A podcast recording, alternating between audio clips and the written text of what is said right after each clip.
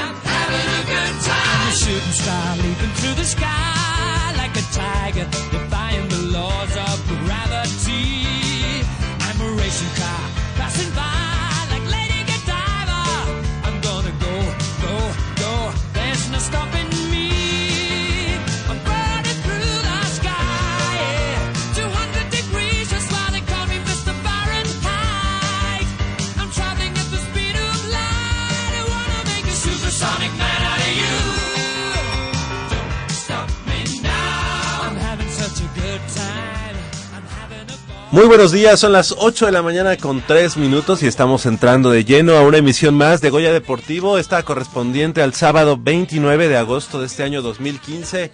Sean ustedes bienvenidos a una emisión más de Goya Deportivo, 90 minutos de deporte universitario, deporte de la máxima casa de estudios de este país. Yo soy Javier Chávez Posadas y les doy la más cordial de las bienvenidas desde esta nuestra casa Radio Universidad Nacional en Adolfo Prieto número 133 en la Colonia del Valle.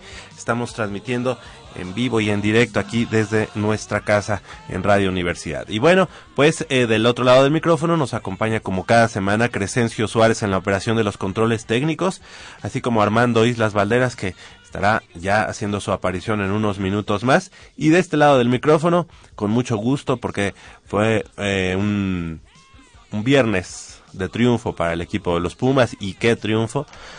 Saludo con mucho, mucho gusto a Nayeli Rodríguez. ¿Cómo estás Nayeli? Muy buenos días. ¿Qué tal? Muy buenos días a todo nuestro auditorio. Eh, a ustedes, gracias por, por permitirme estar otro sábado con ustedes y contenta por, por los triunfos de Pumas, por los triunfos que ahorita vamos a comentar eh, de las atletas mexicanas. Y bien, eh, emocionada de estar con ustedes. Muchas gracias Nayeli, Nayeli Rodríguez, 5536 8989 con cuatro líneas a su disposición, así como la sin costo 01800 505 26 88. Y, de- y también me da mucho gusto eh, presentar nuevamente, después de una larga ausencia y ahora como invitado, pero invitado de lujo, a nuestro compañero y amigo Rodrigo de Buen Paz. ¿Cómo estás Rodrigo? Muy buenos días. Javier, Nayeli, amigos, me da mucho gusto saludarte. Muchas gracias por eh, recibirme, por la invitación. Eh, se siente uno como en casa cada vez que viene. Ah, me- menos mal, porque fueron varios años, ¿no? Sin duda, sin duda. Éramos como el gordo y el flaco. Exactamente. Tú el gordo, yo el flaco. Así es. Y este y como siempre es un placer este venir y compartir estos momentos y estos micrófonos con contigo y con los amigos de Goya Deportivo, Javier. Así es, y ya listo para el maratón del día de mañana. Pues no sé si listo, Javier, pero con la actitud puesta al 100.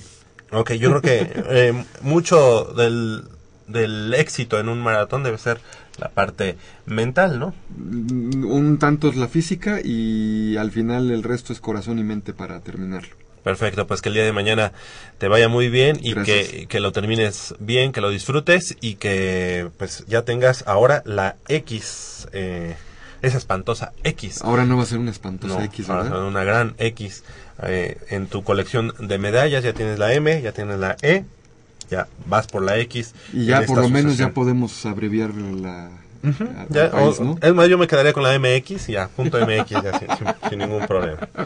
¿Verdad? Y bueno, pues, para no dar más, más vueltas en el asunto del mundo deportivo de la universidad, y es que el día de hoy tendremos mucha, mucha información con referente, con referencia a, a- a los colores azul y oro, pues iniciamos, iniciamos con, porque con un cronómetro de 32 eh, minutos 15 segundos y 26 centésimas, Brenda Flores Muñoz culminó en el sitio número 14 en los 10.000 metros planos durante el Campeonato Mundial de Atletismo que se celebra allá en Beijing, China.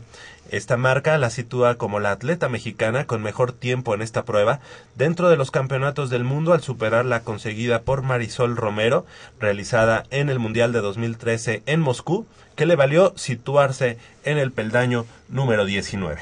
Eh, Javier Brenda Flores, la fondista Puma, alumna de la FESIS Tacala, estudiante de psicología, estuvo detrás del grupo puntero, pero cuando restaban tan solo dos kilómetros, dos mil metros para culminar la prueba, se comenzó a rezagar hasta el sitio 14, lejos de su mejor registro este año, que fue de 31-45-16 en California. Y bueno, a pesar del resultado, eh, Flores Muñoz resaltó que aprendió mucho de esta competencia, en la cual debutó y por la cual seguirá trabajando para llegar lo mejor posible a los Juegos Olímpicos de Río 2016. El primer sitio correspondió a la keniana Vivian Cheriyot. Cheriyot. Cheriyot, exactamente, gracias. Quien logró llevarse por segunda vez consecutiva dicha prueba. En segundo lugar se ubicó la etíope Gelate, no, Gelete Burka. Yelete Burka. ¿Tu, qué es, este, su, tu, qué es francés? ¿Sería en Etiopía? Yo creo que sí. Tu francés es muy bueno. Y la tercera plaza fue para la estadounidense Emily Infield, quien cronometró 31, 43, 49. Así que felicidades para esta atleta universitaria, atleta eh, estudiante de, de la Facultad de Estudios Superiores Iztacala, como ya lo comentaban, y en la carrera de psicología. Ella premio, premio Puma en el 2013, si no mal recuerdo. Ella puede repetir como premio Puma porque obviamente Ya este año me parece que sí. Ya este año me parece que sí. Ella, recordarás, Javier, eh, hace un año, eh, bueno, tiene como tres años seguidos siendo medallista en Universidad Nacional. Ajá. Y el año anterior eh, fue medallista de oro en los Juegos Centroamericanos de Veracruz. Ajá. Y recientemente, ahora en vacaciones eh, de este verano 2015, estuvo en los Juegos Panamericanos en Toronto, Canadá. Ganó medalla de oro y medalla de plata en los 5 y 10 mil metros. Es su primera incursión en los, este, en unos campeonatos mundiales de atletismo. El lugar 14, pues ya quisiera cualquiera Sí, estar claro. dentro de esa No, elite claro. del, del mundo del atletismo.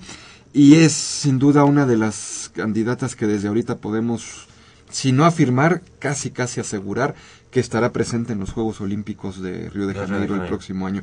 Ella tiene el mejor tiempo a nivel panamericano y yo creo que aquí se dio ya un, un cáliz, un quien vive con, con la élite eh, mundial de- de- del mundo del atletismo, valga la expresión, este, en su prueba fuerte que son los, los 10.000 Los metros. 10.000 metros. Exactamente. Y bueno, pues nos da mucho gusto eh, presentar y recibir esta mañana a nuestro compañero y amigo Leopoldo García de León Polito. Muy buenos días, ¿cómo estás? Bien, Javier, muy contento de estar aquí con ustedes. Buen día, Rodrigo, bienvenido. Gracias, este, pues eh, con el triunfo de nuestros Pumas, que cada día yo los veo un poco mejor, aunque todavía habría que afinar algunos detallitos Ahora en la parte para defensiva, ¿no? complementar un equipo totalmente sólido. Digamos Yo lo que la máquina ya se está... ¿Aceitando? Se ve otra cosa, se ve otro, obviamente ya desde jornadas anteriores veíamos ya otra cara del equipo, pero la está consolidando, pero hay que trabajar todavía porque ya comentaremos algunos aspectos. que ¿Qué sientes? no- ¿Como que el motor ronrone? No, como que hay ciertas fallitas todavía puntuales que no se, no se deben de seguir dando, sobre todo cuando sentimos que el equipo ya debería estar más embonado, pero es cuestión de tiempo. Pero la, la garra hay que... Ah, no, no, no, esa volvió a, a todo. A ¿eh? nacer, Volvió ¿verdad? a- ajá, volvió a lo que, perdón, a lo que Pumas siempre había mostrado, ¿no? Que se había perdido en algún momento y ahora está resurgiendo, pero de una manera muy importante. Exactamente, pues, pues muy bien, muy bien. La verdad es que eh, el equipo de Pumas se vio eh, no, sensacional la noche de ayer allá en Torreón. Y ya nos platicarás, nos platicarás de esa situación que se dio porque tú el día de hoy tendrías que estar de corresponsal allá recibiendo la llamada en Torreón y estás aquí, pero bueno, Pumas no te defraudó. Ah, no, Así claro que no. el haber Lo visto el partido. otras personas, Sí. pero Sí, no los caray. Y ahorita, y ahorita les, les tundimos con, con Ya, ya, ya Con les tocará felicidad. su turno. Exactamente. Le damos la bienvenida también a, nuestro compa- a nuestra compañera, primero, a nuestra compañera Michelle Ramírez. ¿Cómo estás, Mitch? Muy buenos días. Muy buenos días, Javier, aquí con toda la actitud, llegando unos minutitos tardes, pero es que está buenísimo el Campeonato Mundial de Atletismo. Entonces, donde ya como lo bien lo men- mencionaron, Brenda Flores consiguió el, 14 el lugar número 14 y creo que es una posición bastante bastante predictiva para las marcas que ella tenía, eh, bueno, que ella tiene. Su mejor marca es casi medio minuto menos, son 31 14. 14. Pero eh, ahí nos damos cuenta de la realidad de las cosas, eh, de las aspiraciones que Brenda tiene y de cómo está rumbo a Río de Janeiro.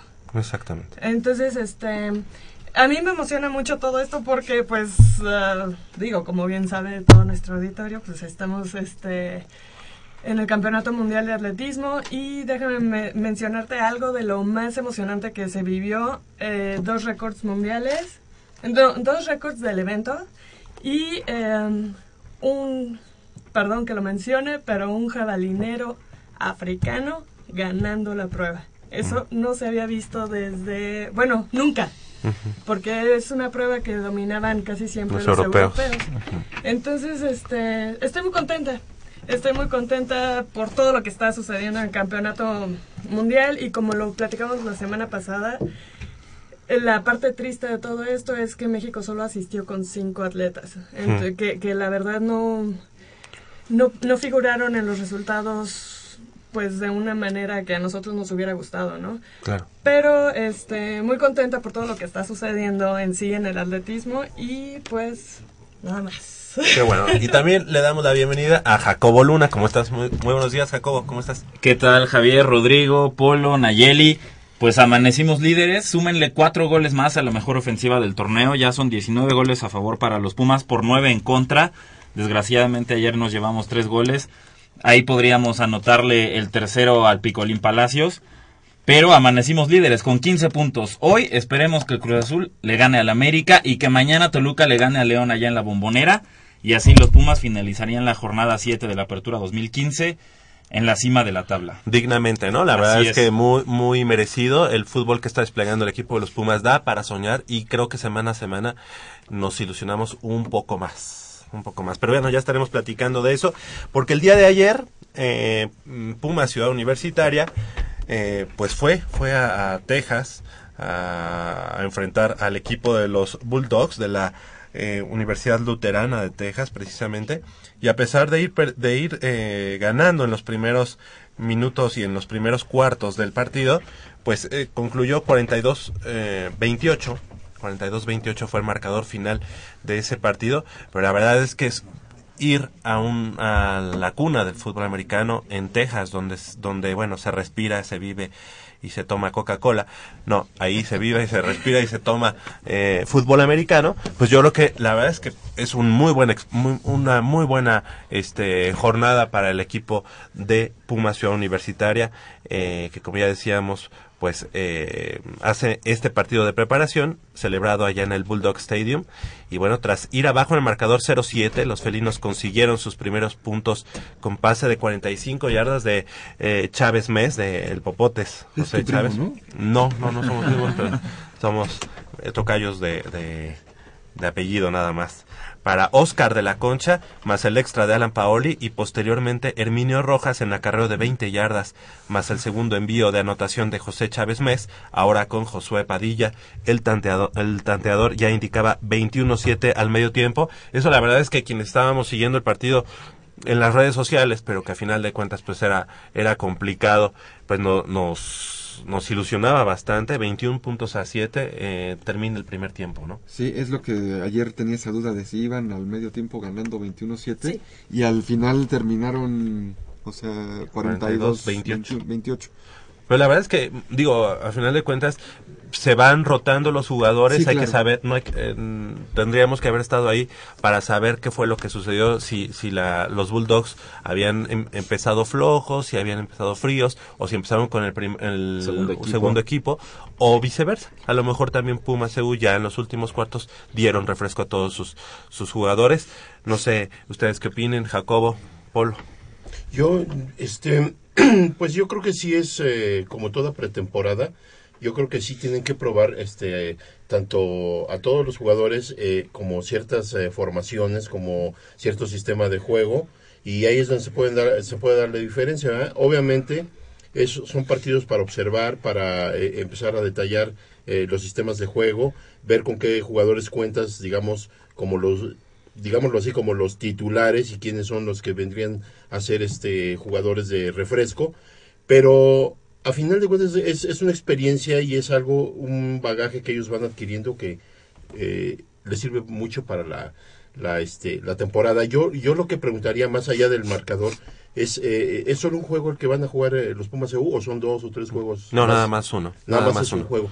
Que es cuando yo cuestiono si realmente vale la pena hacer un viaje tan largo para un partido de este de esta envergadura, si le realmente le sacan mucho provecho o sería mejor hacer scrimmage aquí con otros equipos. Fíjate que más, más allá de, de, de la conjunción, conjunción deportiva eh, que puede haber, o sea, la conjunción entre los corebacks, el timing, eh, toda la nomenclatura, todo eso, yo creo que le sirve más como unión para el equipo, ¿no? Yo creo que ok, como- al final de cuentas el hecho de irte a otro país, de convivir y estar al 100% con tus compañeros, pues de alguna manera te hermana más y te fortalece, exactamente. Y yo creo que un solo partido pues es, es, es positivo, es positivo. Pero eh, es positivo también en el sentido en el que vas a competir a Estados Unidos, el país eh, donde nació este deporte, contra, más allá de que sea una universidad en la División 3 de la NCAA, te da un parámetro y, y- y te, y te brinda un punto de comparación para saber en dónde estás parado. Si ahora te pongo este ejemplo, un jugador de quinto año o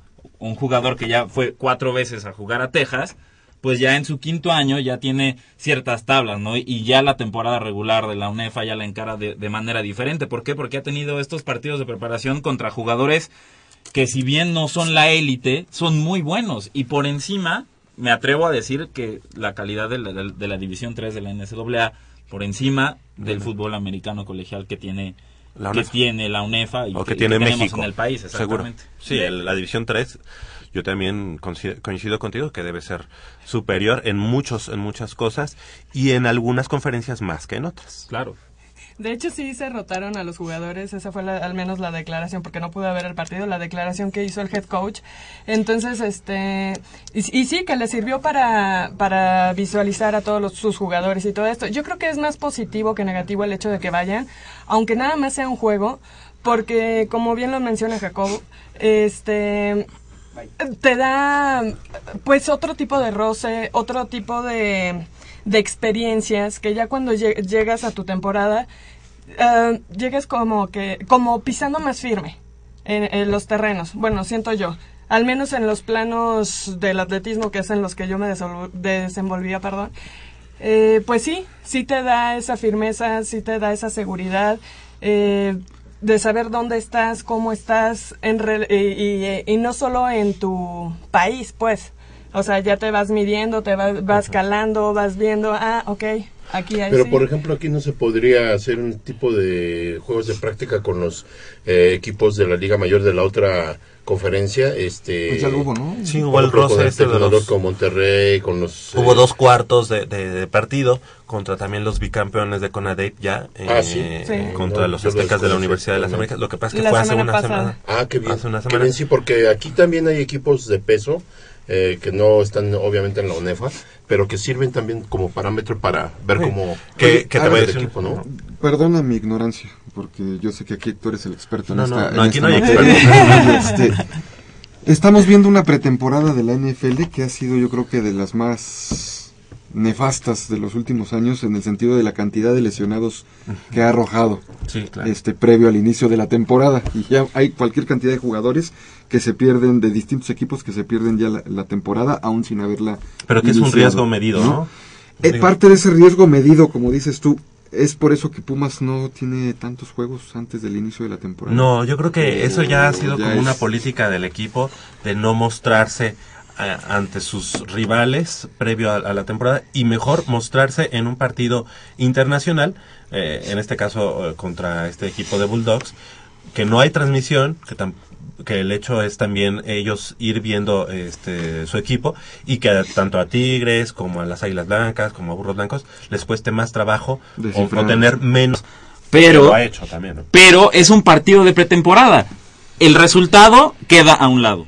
Y, y hay que ser honestos, el resultado queda a un lado. Lo que importa es que el coach vea las actuaciones de sus jugadores. Y más aún cuando es uno de los pocos partidos de pretemporada. Seguro. O sea, si, si, es, si es como tú, si es, si es tu única vitrina o, o tu único escenario para brillar y para, gan- para ganarte un puesto titular, te va, te va a importar hacerlo bien, más allá de que hayan perdido. Ahí es cuando el coach va a, a ver, ah, mira, este novato, aquí tuvo buenos acarreos, tuvo buenas recepciones, este liniero Claro. mostró buenas cosas, y eso es lo importante y lo que se rescata. Y más hacerlo contra jugadores de ese nivel. Y ni cómo reclamarle al coach porque son bicampeones, ¿no? Entonces, ni- ni- Creo que, ni- tu- creo que esta ocasión tuvieron una oportunidad y media para realizar esas eh, visorías, por así decirlo. Pues co- eh, eh, como ya bien lo dijeron, el- contra el partido contra los aztecas, que bueno, no fue partido, fue un entrenamiento, una práctica conjunta. Pero creo que las cosas se veían bastante parejas eh, de ambos lados y uno bicampo- bicampeón de la CONADEIP, el otro bicampeón de la UNEFA. Creo que las cosas eh, se veían bastante parejas en el terreno de juego. Una, unas que otras detalles de ofensa y defensa, pero creo que bastante parejos ahí la situación. Entonces eso ya te da un para- parámetro también a nivel nacional. Claro. Y retomando lo que decía Rodrigo, en la NFL también en los partidos de pretemporada el resultado queda a un lado. Aquí lo importante en los partidos de pretemporada es ver cómo está tu novato. La primera selección global en el draft 2015, Marcus Mariota, que jugó ayer, a ver qué tan bien lo hace, ¿no? Por ejemplo, la- las Águilas de Filadelfia. A Ante ver a Tim, a ver otra velocidad. Ajá, a ver a Tim Tebow qué tal lo hace, qué tal lanza Tim Tebow. O sea, son diferentes historias la- las que se cocinan en los partidos de pretemporada. Los jugadores que se lesionan, claro, son jugadores que están compi- compitiendo por un puesto, porque los jugadores encumbrados juegan una serie ofensiva, o sea, no se quedan en el terreno de juego un cuarto entero o, un- o la primera mitad. Sí, sí. Entonces, los jugadores, incluso los jugadores encumbrados, por ejemplo, ayer jugó Detroit y Calvin Johnson, el receptor, el número 81, Megatron, no jugó. ¿No? Porque es un jugador encumbrado que puede darse el lujo de, bueno, no Bueno. juego pretemporada para llegar perfecto Bueno, a la semana 1 de temporada regular. Cuando han venido aquí los, los equipos a mostrarse en su momento en el Estadio Azteca, eh, como, como juego de pretemporada, pues incluso Sí, los flojos, primeros tres cuartos no entraba ninguno de los titulares, ¿no? Así es. O sea, digo, es Sí, el momento no, de mostrar. este, eh, definitivamente es, es el, el resultado es lo de menos. Yo estoy también de acuerdo en eso. El resultado es lo de menos eh, porque lo que interesa más que nada es este ver cómo anda el equipo. Aunque insisto, yo yo soy de la idea, a lo mejor estoy mal, de que son muy pocos juegos de pretemporada los que los que se dan. Yo creo que está mal calendarizada la liga o no sé por qué. Yo yo pensaría que pudieran ser a lo mejor cuatro juegos de, de pretemporada. No hablo de Estados Unidos, que fueran uno allá, tres aquí, una cosa así. Pero bueno, así está organizada nuestra nuestro fútbol americano y de alguna manera ya sabemos quiénes son los candidatos año tras año. Sabemos que en la UNEFA no, no- si no es Pumas EU, son los auténticos Tigres. Y en la otra liga, con ADEIP, es o los eh, Tecno, Tecnológico Monterrey o UDLA de Puebla. Entonces, bueno, pero no sé, a mí me como que me, ya, me salta más como que no hay mucha difusión, mucha preparación para los juegos previos a, a- a la temporada en la UNEFA. Coincido. Y también es importante porque los Bulldogs de la Universidad Luterana de Texas empiezan su temporada el próximo fin de semana. Ya el jueves, en División 1, por ejemplo, vemos que TCU, el rankeado número 2, ya se enfrenta contra Minnesota. Arizona también el jueves se empieza con su temporada 2015. Entonces ya empieza el fútbol americano colegial. Y, Adiós, y es todavía mejor porque entonces los Bulldogs de la Universidad Luterana de Texas están mejor preparados, están a punto, están ya a días de iniciar su temporada regular y eso es en lo productivo para Pumas EU. De hecho, el equipo de Pumas Universitaria pues eh, tendrá que esperar dos semanas para iniciar ya su campaña. Será el próximo 12, 12 de septiembre cuando enfrenten allá en el Coliseo Mayo, Maya de la Universidad Anáhuac de Cancún a los Leones, precisamente de ese, de ese campus de la Universidad Anáhuac, cuando ya este pues inicie, inicie eh, la temporada de los ocho grandes porque para la, bueno, ya no es ocho grandes, sino ahora... Son colores, ¿no? Son colores, es el grupo verde, me parece. Verde, Eh, blanco, rojo. Verde, blanco, rojo. Pumas se gusta en el Ajá. verde. Ajá, Y, el, y el verde precisamente iniciará hostilidades el próximo 12 de septiembre. El grupo blanco, digamos la conferencia 2, donde está el equipo de Pumas Zacatlán, enfrenta eh, el próximo sábado a los eh, correcaminos de la Universidad Autónoma de ¿Ya Tamaulipas, es el inicio? campus Ciudad Victoria. Sí, ya es el inicio, pero el otro, este equipo de, de la UAT, de los correcaminos, que son de el otro grupo, el grupo rojo, o sea que son este, inter- un ¿Va a haber interconferencias. interconferencias? Sí, sí, sí, Y cabe señalar, nada más por último, que Pumas, Univers- Pumas Universidad terminó el primer tiempo ganando a los Bulldogs. Entonces también... Sí, lo dijimos 21-7. Ajá, ah, perdón. Entonces sí, ahí digo, no, no creo que esté tan mala la situación. Sí, no. De hecho, este justo antes, bueno, ya en el, ya en el, segundo tiempo es cuando se los empatan 28-28. Y a partir de ahí, en el último cuarto es cuando se despegan y dan la voltereta al equipo de los Bulldogs. Ya ante este, también esta renovación de jugadores, de ir metiendo también otros jugadores que quieres ver, y termina 42 puntos a 28. Y ese 21-7, producto de dos pases de anotación de José Chávez Mes, que si Pumas quiere eh, tener posibilidades de aspirar al tricampeonato, deberá apoyarse demasiado en lo que haga José Miguel eh, Chávez Mes, el Popotes, Sí. que va a ser pieza fundamental de Pumas para esta temporada. La temporada pasada tuvo ahí algunos problemas personales, no anduvo muy bien, pero esta temporada es, digamos que la temporada de su consagración, donde tiene que demostrar sí o sí que es el número uno en la ofensiva de los Que Pumas. la ventaja fue que la temporada anterior ya vimos también a Rafael Arenas. Arenas, Arenas, claro. también y que y que sabemos que puede con el paquete. El día de ayer entró, entró al, al partido y precisamente bueno sufrió una intercepción eh, que permitió precisamente en ese momento empatar el juego 28-28 en el tercer cuarto. Así que bueno. Bueno, y que en este partido se dieron a conocer o se presentaron a los novatos. ¿Ustedes creen que estuvo bien que los hayan presentado allá o que quizá en el primer partido aquí en, en la Ciudad de México se presentaran los novatos? No, yo creo que es, es positivo. Al final de cuentas, el ir a Estados Unidos, enfrentarte a un equipo de esta magnitud, aunque sea División 3, y que ahí en ese momento ya se han presentado los, los novatos, es, es también para ellos algo, algo especial, algo importante de cara a esta campaña, ¿no? Yo creo que es, es inmejorable. Oye, y de cara a esta campaña, esta semana fue la presentación de Pumas Zacatlán. También. ¿Cómo los tenemos a los Pumas Zacatlán? este Eh, ya como una característica, un, un equipo eh, bajo en cuanto a, a, eh, estatura y en cuanto a peso, sin embargo, pues explotando mucho la característica que tienen, que es un equipo bastante rápido para la conferencia, bueno, en este caso el grupo eh, blanco, eh, y creo que el equipo de Pumas Zacatlán nos tiene... Varias, varias eh, sorpresas de cara a esta temporada. Yo creo que puede ser protagonista y, ¿por qué no?, pensar en, en revalidar el campeonato del 2013. Eh, le mandamos un saludo a nuestro amigo eh, Charlie Carlos Zavala, quien nos está escuchando y quien nos manda saludos. Le mandamos también un, un saludo de, de regreso y también para toda su familia. Él es manager del equipo de, del- de Pumas Acatlán y, bueno, pues obviamente ellos enfrentan como ya decíamos, al conjunto de los correcaminos de la Universidad Autónoma de Tamaulipas, Campus Ciudad Victoria, el próximo sábado. Va a ser un partido difícil a pesar de que el equipo de, correcaminos sea del, del, del grupo eh, rojo. Yo creo que es, es muy importante comentar que, que ir a, a- a visitar ese, eh, ese feudo que es Ciudad Victoria es bastante complicado, además de, del clima y toda la hostilidad que hay en, en Claro. esa zona. Oye, Javier, este de, la- de, lo- de los del calendario de juegos del- de Pumas Zacatlán, ¿cuál cuál sería su partido este interconferencia contra los auténticos Tigres? Fíjate que... ¿O tienen más es un juego? No, tienen- Pues está tienen Linces, tres. Tigres. es Linces y Tigres con eh, equipos del, del grupo verde. en el- no, en el verde. Pero Correcaminos de la Universidad de Tamaulipas también es interconferencias con la otra conferencia. Con el rojo. Con el rojo.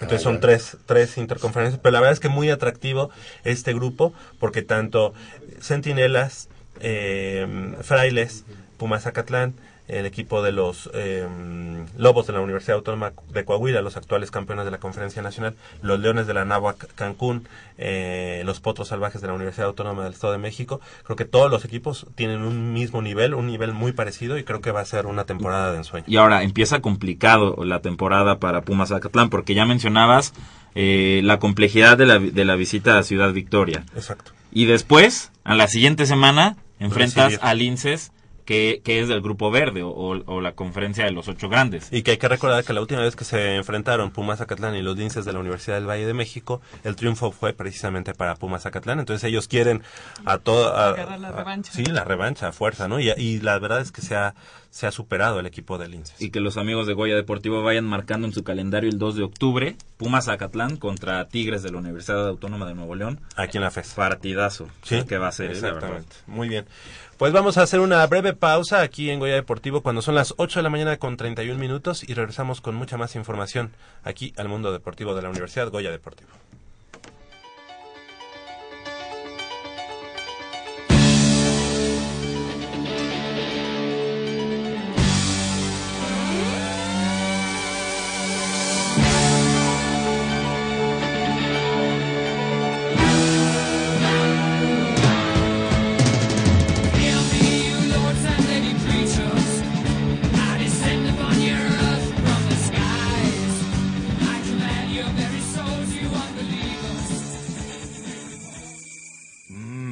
Buenísima. Papá, ¿qué estás viendo? No, no, no, no, no es nada. Estoy viendo mi Facebook, mi amor. Pero ese no es tu face. Sí, ya sé, pero por favor no le vayas a decir a tu mamá. ¿Qué es lo que no me tiene que decir, eh? ¿Eh? ¿Otra vez? P- perdóname, por más que intento no puedo dejar de verla. La pasión por el deporte también causa adicción. www.deportes.unam.mx Noticias, videos, convocatorias, medicina del deporte y mucho más. www.deportes.unam.mx El deporte de la UNAM también está en la web. Goya Deportivo, la voz del deporte universitario.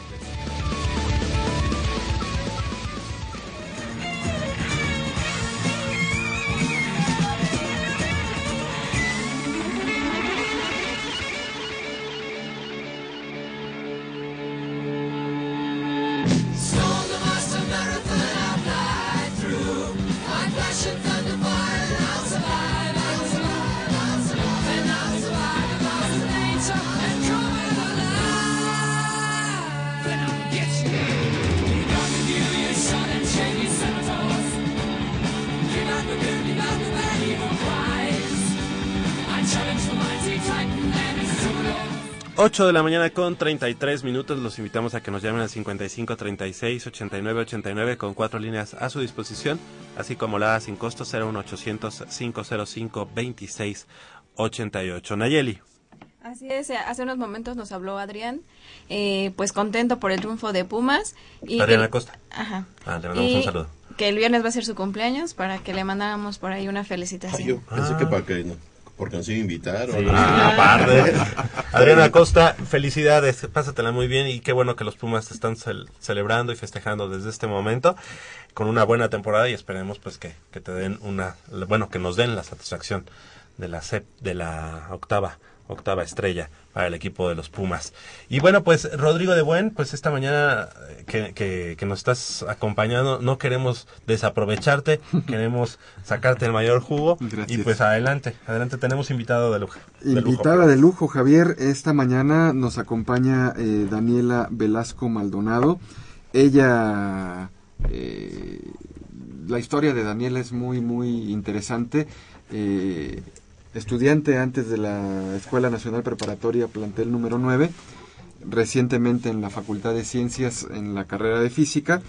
Y ella estuvo eh, recientemente en, compitiendo en los Juegos para Panamericanos de Toronto 2015 Y Dani se subió a lo más alto del podio en la última jornada del atletismo de los Juegos Parapanamericanos de Toronto al obtener medalla de oro en la prueba de 800 metros en la, modal, en la categoría T12. Es categoría, ¿verdad? En la categoría T12. Eh, y Dani Velasco, quien tiene como guía a José Fuentes, detuvo el cronómetro en 2.16.89 y eso además fue un nuevo récord del continente americano. De todo esto nos estará platicando ella en estos momentos. Dani, bienvenida a Goya Deportivo. ¿Cómo Hola, estás? Muchas gracias. Muy bien, muchas gracias. Oye, cuéntanos, porque ya tuviste antes también la experiencia de haber estado En Juegos Olímpicos. en los Paralímpicos de, de Londres.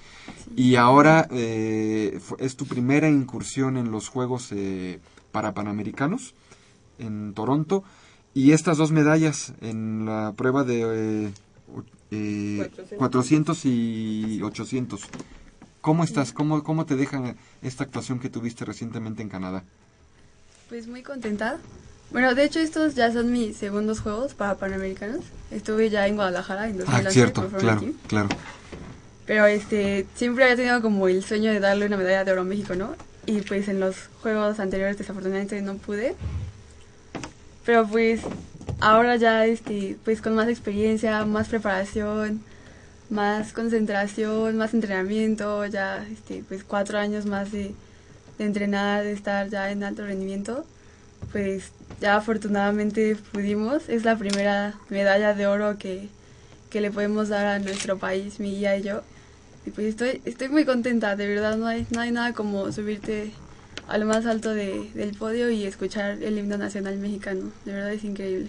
Cuéntanos, Dani, tu historia. ¿Cómo, ¿Cómo es que incursionas en el atletismo? ¿Cómo es que llegas a, esta, a, esta, a este deporte? Pues cuando yo era chiquita dice mi mamá que me gustaba mucho correr y hacer cosas así, ¿no? ¿Y le este, crees? Creo que sí. no, y, y pues de, de chiquita nos ponía a ver este cuando eran los Juegos Olímpicos y a mí me aburrían. Me decía, no, velos porque son cada cuatro años. Y yo decía, ay, no, qué flojera. estar viendo la inauguración y todo. Y decía, no. Y ya un ¿Quién día. le iba a este, decir, no? Pero pegadito, ¿no? Porque no lo alcanza. Ya vendía este me dijo ya aunque sea esto ya este va, va una mexicana no era una prueba de, atletismo los 400 metros y iban a Gabriela Guevara. Entonces ya ya me acerqué a la televisión y así este vi que la presentaron y vi ya que estaba en el blog y cómo salió y así. No me impresionó mucho de verdad cómo corría así la técnica la velocidad así todo. Dije wow y entonces en ese momento me volteé y le dije mamá Quiero Mamá, yo quiero ser como ella y ganar una medalla y así, porque luego vimos la, la premiación y este le dije, quiero ganar una medalla y quiero... Y me dice, ah, sí, Dani. Nos No, está acompañando su mamá aquí en, aquí en, el, en, el- en el estudio. Y señora, sí, sí me gustaría saludarla. Doña Margarita, ¿verdad? Margarita Maldonado. Cuando le dijo eso Daniela en aquel momento, ¿qué edad tenía Dani? ¿Qué edad tenías, Dani? Como, como ocho años. ¿no? como ocho años más o menos, sí. Y yo le, y Dani se acuerda mucho de la anécdota porque la toqué y le dije, sí, hija. Pero la verdad es que sí, hija, ¿cómo? Si Dani tiene una discapacidad visual, normalmente pues para correr tiene uno que ver, ¿no? Así es.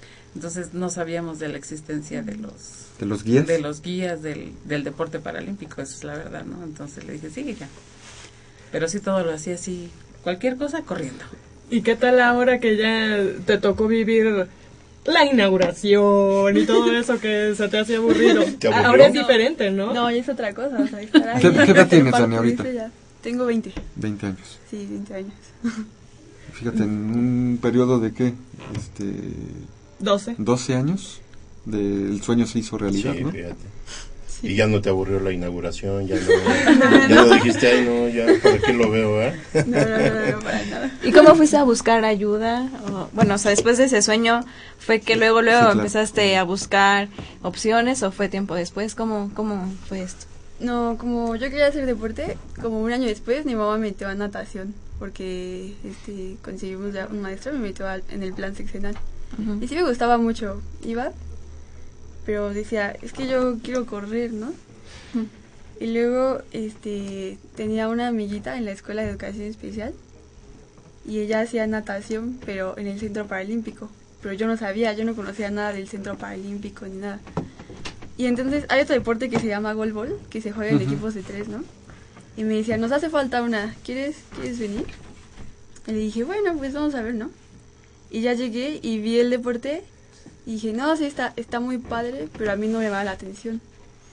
Y entonces me dijo, también a natación. Y le dije, ah, pues entonces entro aquí a natación.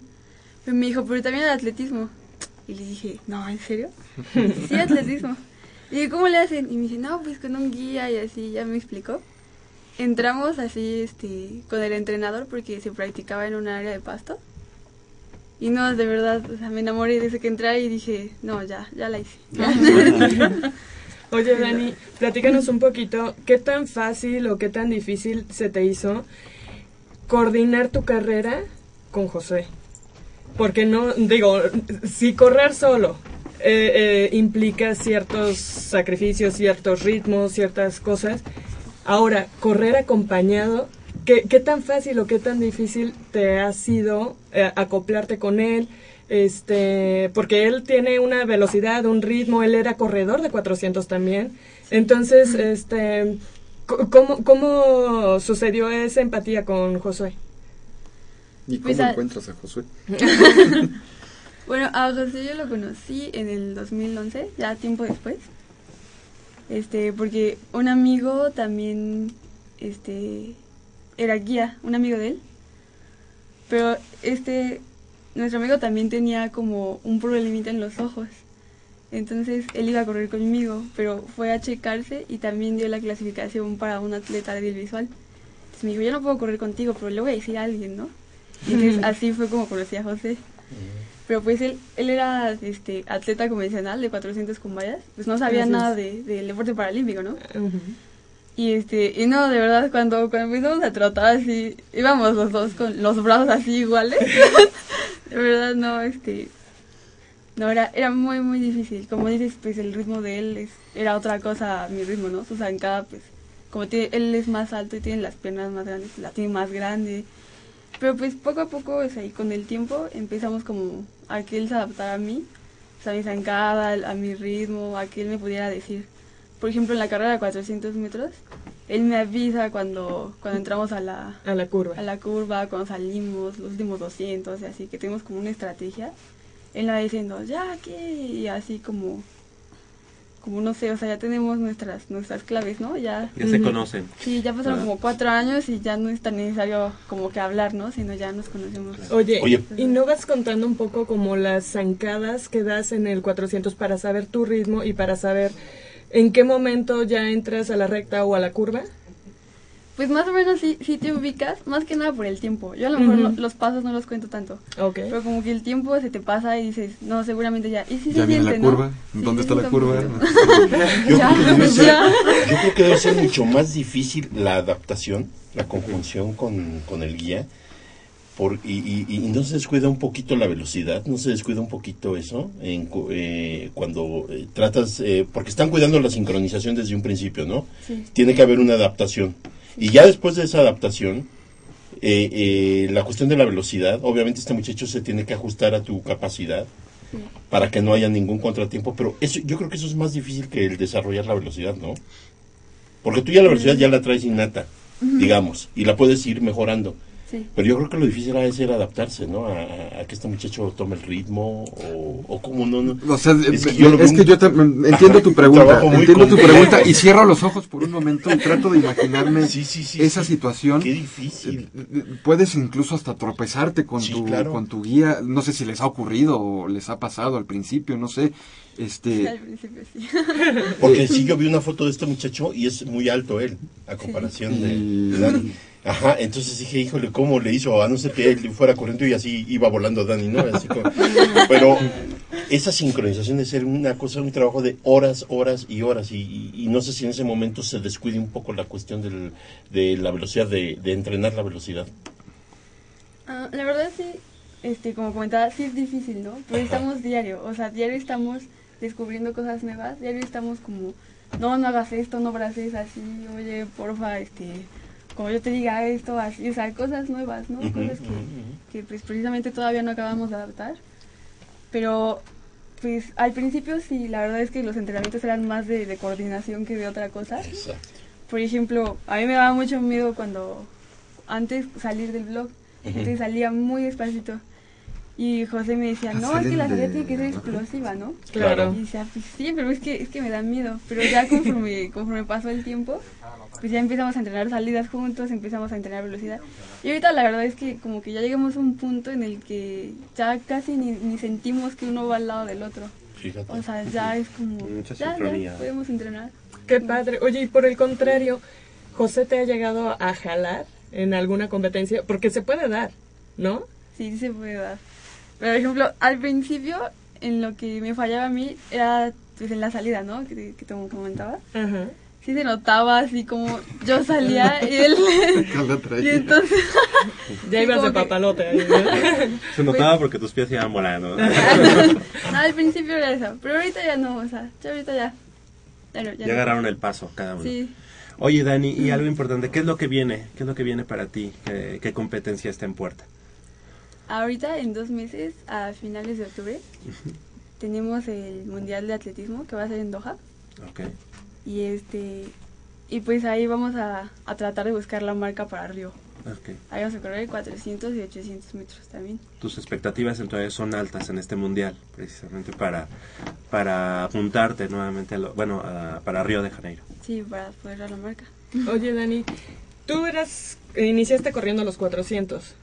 Eh, ¿Por qué ahora sumaste los 800? Eh, ¿Se te hizo fácil? Digo, a final de cuentas el entrenamiento sí es, es un poquito diferente del el de 4 que el de 800. Eh, ¿qué, tan, ¿Qué te hizo tomar esa decisión y cómo te ha resultado? Ah, bueno, es que antes yo este, corría 200 y 400, pero mi entrenamiento iba más enfocado a 400, ¿no? A la resistencia a la velocidad. En lugar de tanta como explosión, o sea, tan- tanta potencia, iba más que nada a la resistencia a la velocidad. Así es. Entonces, pues me iba mejor en esa prueba. Y mi entrenador en las pretemporadas, que son este, pues como ciclos en donde haces más resistencia que velocidad, me decía, cuando inicia la temporada de competencias, pues hay que correr, no sé, uno, dos, ochocientos para ver cómo andas de resistencia, ¿no? Y de ahí partir para ya empezar a las pruebas de 400, las competencias. Entonces yo empecé corriendo el 8, pero él me decía, es que como que, o sea, lo corres padre, ¿no? Lo, lo, Como evaluación, padre". ¿no? Ajá. Le decía, pues sí, pero eso no, no me gusta, a mí déjame así, en donde estoy, ¿no? Con mi prueba. Y pues la idea le vino apenas esta temporada, que cuando corrí mi primer 8 marqué, creo que 2.22 o algo así. Y me dijo, no, esa es, esa es una buena marca, entonces vamos a trabajar este, para que tú puedas correr 8, porque esa competencia, esa prueba en mi categoría ya la habían quitado. Ah, ok. Porque no había así como muchas deportistas. Claro.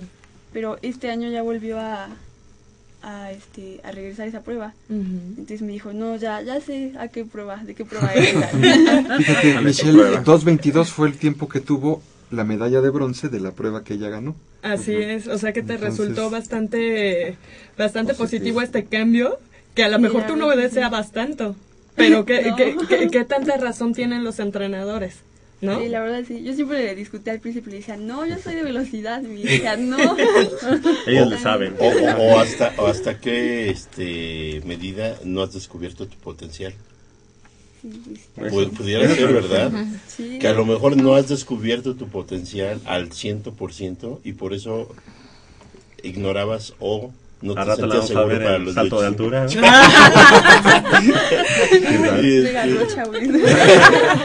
Sí, porque eso, eso es muy sorprendente ¿eh? y que empezando a practicar esta distancia empiezas a dar luego, luego este, a Resultados, cronometrar claro. ajá, y tiempos importantes. Entonces, fíjate de...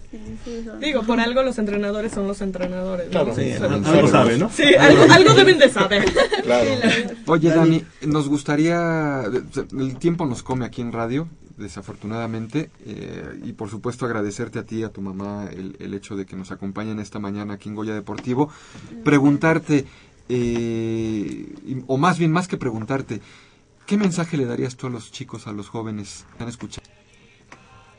Pues el único mensaje que podría dar y que es mm, más que nada lo que siempre he aplicado o tratado de aplicar en mi vida es que pues uno vive y bueno según yo tu meta principal es ser feliz no y eso se basa pues en tus sueños o en las metas que tengas que lograr o que quieras lograr más bien. Y entonces a veces uno se pone metas muy altas o cosas muy, no sé, que al principio ves muy lejos y dices, no, eso, ya después que lo analizas, como, chin, a lo mejor no lo puedo lograr. Pero el único consejo que yo podría darles es que primero que lo intenten, que se atrevan, ¿no? Que inicien y después que nunca, nunca lo dejen. De verdad, las cosas se pueden ver muy lejos, pero en un momento de tu vida volteas y ya están ahí. Entonces, de verdad, nunca, nunca se rindan, nunca dejen sus sueños y, y siempre, siempre luchen por ellos. Como el sueño que tuvo alguna vez viendo por la televisión.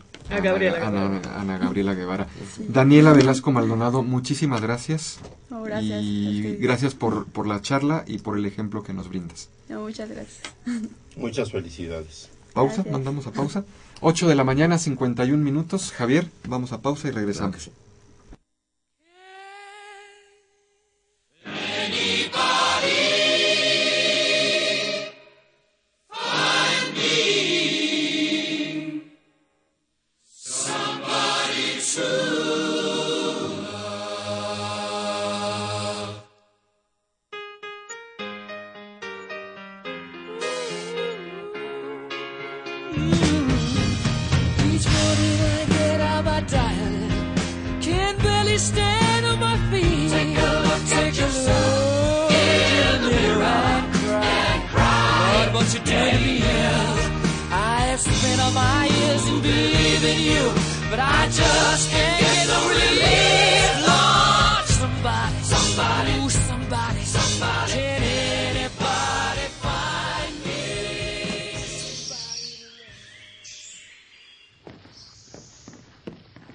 Vengan, es por aquí. Con cuidado para no despertarla. Pero si ya son las ocho. Shh. A las tres arrancan, muchachos. Rífate, Pedrito. Con esta tiene que caer. Despierta, dulce amor de mi vida. Chale. ¿Pero por qué nos moja? ¿A qué mujer no le gusta que le lleven gallo? Pues a todas, pero no cuando escuchan Goya Deportivo. Los sábados en la mañana tienes una cita y no querrás que nadie te moleste. El cuadrante ensordece con el rugido del felino.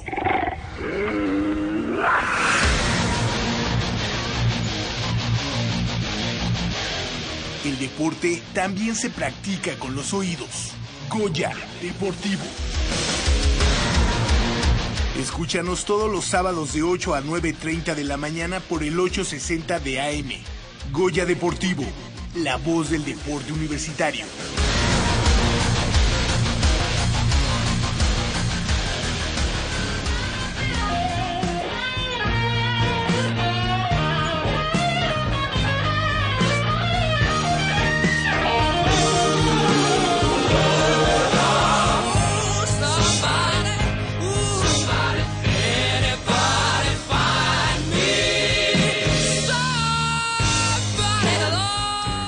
8 de la mañana con 53 minutos. Estamos de vuelta aquí en Goya Deportivo y los invitamos a que nos llamen al 55 36 89 89 con cuatro líneas a su disposición, así como la sin costo 01800 505 26 88. Nos llamó Enrique Enrique Ortiz, el licenciado Enrique Ortiz, a quien mandamos un saludo hasta Zapopan, Jalisco. Ella, él nos comenta, nos dice que felicidades a Goya porque hoy está el equipo completo. Que hoy vino Rodrigo y vino Mitch los que vienen como el cometa Halley, pero sí vinieron. Y bueno, pues claro que sí, que le da mucho gusto el paso de los Pumas, ya que el día de ayer, pues ahorita vamos a platicar del partido. Pero antes de eso, eh, vamos a platicar precisamente con los bicampeones, los bicampeones eh, Pumas Acatlán de la conferencia de la eh, categoría infantil A. Y bueno, pues les agradecemos que estén con nosotros esta mañana. Hace una semana estuvieron con nosotros los campeones de la Triple A no, no los luchadores, sino de la infantil AAA, y hoy están los de la infantil A, así que les agradecemos que estén nuevamente, bueno, esta mañana con nosotros. Muchas gracias al coach José Luis Flores, eh, muy buenos días, Buenos gracias días, por estar con nosotros, Gracias. eh, quien forma parte de la línea ofensiva del equipo de Liga Mayor de los Pumas Acatlán. ¿Cómo va, cómo va la, la mayor? Pues excelente ahorita. Sí. El sábado arrancamos temporada de este de hoy en 8. Vamos a Ciudad Victoria, Tamaulipas, contra la Autónoma de Tamaulipas. Perfecto, y en otra de las facetas, pues eh, como coach de la, de la ofensiva. Así es. ¿Como coordinador ofensivo o como head coach? Coordinador ofensivo. sí. Coordinador ofensivo de esta, de esta categoría infantil A. Le agradecemos también a, a Itzel Velarde por estar con nosotros esta mañana. Muy buenos días. Gracias Itzel. Es la manager del equipo de infantil A. Así es, muchas gracias por la invitación. Feliz por este bicampeonato, ¿no? Sí, claro, feliz. Déjenme platicarles, compañeros, que este equipo de la infantil A se coronó la, sem- la- la temporada anterior en infantil. Entonces, pues era el equipo a vencer, ¿no? Cuando inicia la pretemporada de este año, caen contra los búhos de- de- del Politécnico por dos puntos. Inicia la temporada y caen contra el equipo de Perros Negros de Naucalpan, al, al- al equipo al que habían vencido en la, en la final del año pasado se da toda la- todos los, los siguientes partidos, consiguen buenas victorias y en el último partido de, de la temporada regular vuelven a caer contra los búhos de la del Politécnico Nacional, eh, lo que hace pensar pues que, que- que el equipo no está tan fuerte, no es tan poderoso y se colocan como tercer lugar de su conferencia, enfrentando nuevamente en la semifinal al equipo de los búhos. O sea, una semana después, entonces van con ellos y bueno, les pueden, les, les ganan, les ganan y llegan a la final contra el único equipo invicto de la, de la temporada y que los había vencido en la temporada regular, los perros negros de, Naucalpan. Y bueno, pues eh, sacando garra, sacando coraje y sacando el espíritu universitario, se cobran esa, esa primer eh, eh, derrota de la temporada y como, como si fuera medicina, por segundo año consecutivo, le ganan a los perros negros de Naucalpan. Y felicidades, felicidades a todos, a todos ustedes. Osvaldo Jiménez, muy buenos días, gracias por estar con nosotros. Méndez. Méndez, Osvaldo Méndez, el Tigre, ¿cómo estás? Buenos días. Buenos días. Gracias por, por acompañarnos. Joaquín Carriles, muy buenos días. Buenos días. Gracias por estar con nosotros. Víctor Eliu Osorno, muy buenos días. Buenos días. También a Eric Ramos, muy buenos días. Buenos días. El coreback Enrique Cruz, ¿cómo estás? Bien, gracias. Pelos. Sí. Eres de pelos, así que no, no me digas que no. Brandon Huerta, muy buenos días, gracias por estar con nosotros. Buenos días. Ya hicimos en dos minutos un eh, el almanaque que fue este esta temporada tan complicada para ustedes, pero que le ponen la cereza al pastel. Ustedes se veían en la final nuevamente, se veían como bi- como bicampeones, Enrique.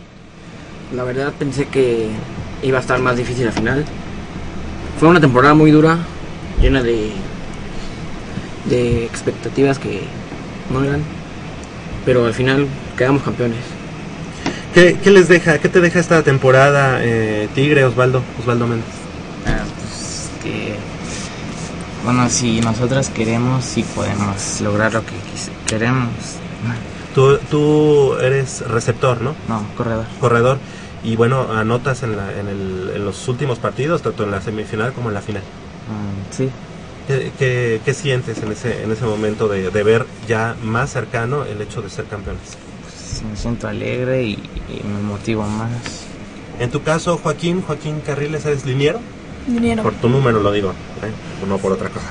Este, ¿Cómo viste esta temporada? Empiezan titubeantes, en el partido de pretemporada pierden, el primer partido pierden contra estos dos equipos que tienen a la postre que enfrentar en la semifinal y en la final. ¿Pensabas que iban a llegar a la final? ¿Pensabas que iban a poder eh, lograr este bicampeonato? Sí, pero no lo íbamos a lograr si nos seguíamos confiando como al principio de que ganamos en perros y luego ya, ay, sí, les vamos a ganar y no, resulta que perdimos. Pero siempre hay que tener la cara arriba y por eso lo pudimos lograr.